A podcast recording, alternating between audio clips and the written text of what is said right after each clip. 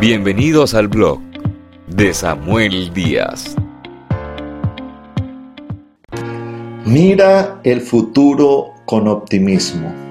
Es cierto de que estamos atravesando días difíciles. Es cierto de que la economía está afectada, la salud está afectada. Eso es una realidad que nosotros vemos. Pero bien dijo el apóstol Pablo que no andamos por vista, por lo que vemos, sino por fe, es decir, lo que creemos en nuestro corazón. Y eso es lo que se llama fe. Fe es la certeza de lo que se espera, la convicción de lo que no se ve. La fe no tiene que ver con tu presente ni con tu ayer. La fe tiene que ver con aquellas promesas que Dios ha dado para tu vida.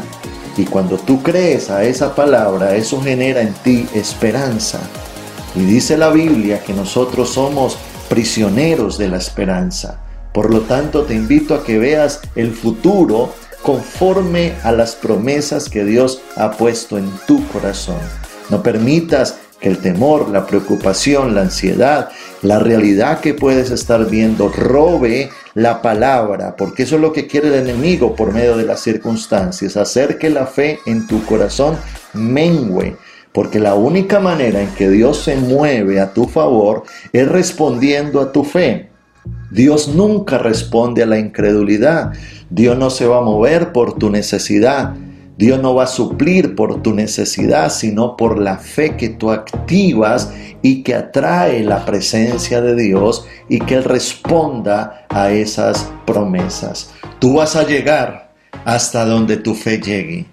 Dice la palabra, cree y verás la gloria de Dios. Eso nos lleva a confiar plenamente en que Dios está en control. Él sigue sentado en su trono, gobernando sobre todas las cosas. Él sigue siendo Señor. Y si es Señor, Él es el dueño del oro y de la plata. Él es el dueño de la vida. Él sigue obrando, sanando, restaurando vidas y personas porque Él es real y Él es verdadero. No quites tu mirada de Dios. No pongas tu mirada en el hombre, en la empresa, en el negocio, en la oportunidad. Porque cuando tú pones tu confianza en esas cosas, estás quitando tu confianza en Dios. Bien dijo el salmista, ¿de dónde vendrá mi socorro? Mi socorro viene de Jehová, que hizo los cielos y la tierra. Ten una fe inquebrantable y esa fe va a provocar un futuro de gloria en las manos de Dios, porque ya Dios está en tu mañana y tiene un mañana de bendición para ti y para tu familia.